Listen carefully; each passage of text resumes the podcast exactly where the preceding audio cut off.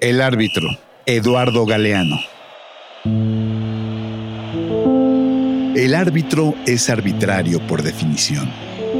Este es el abominable tirano que ejerce su dictadura sin oposición posible y el ampuloso verdugo que ejecuta su poder absoluto con gestos de ópera. Silbato en boca, el árbitro sopla los vientos de la fatalidad del destino y otorga o anula los goles.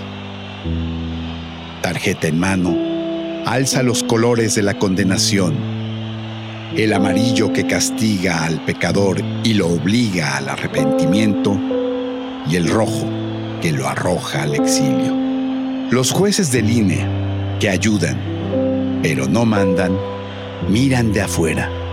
Solo el árbitro entra al campo de juego y con toda razón se persina antes de entrar, no bien se asoma ante la multitud que ruge. Su trabajo consiste en hacerse odiar, única unanimidad del fútbol.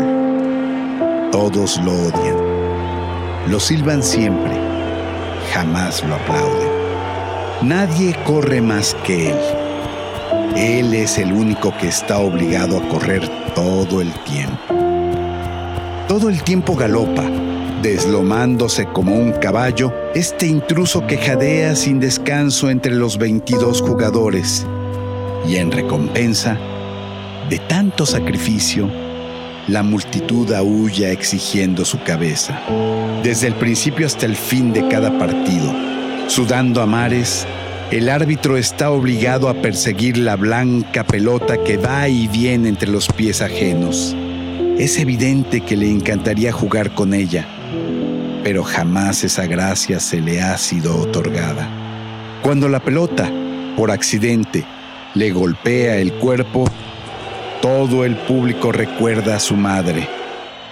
Y sin embargo, con tal de estar ahí, en el sagrado espacio verde donde la pelota rueda y vuela, él aguanta insultos, abucheos, pedradas y maldiciones. A veces, raras veces, alguna decisión del árbitro coincide con la voluntad del hincha. Pero ni así consigue probar su inocencia.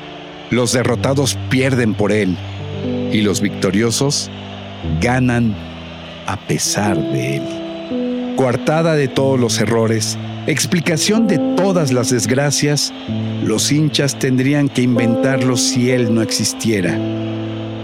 Cuanto más lo odian, más lo necesitan. Durante más de un siglo, el árbitro se vistió de luto. ¿Por quién? Por él. Ahora disimula con colores.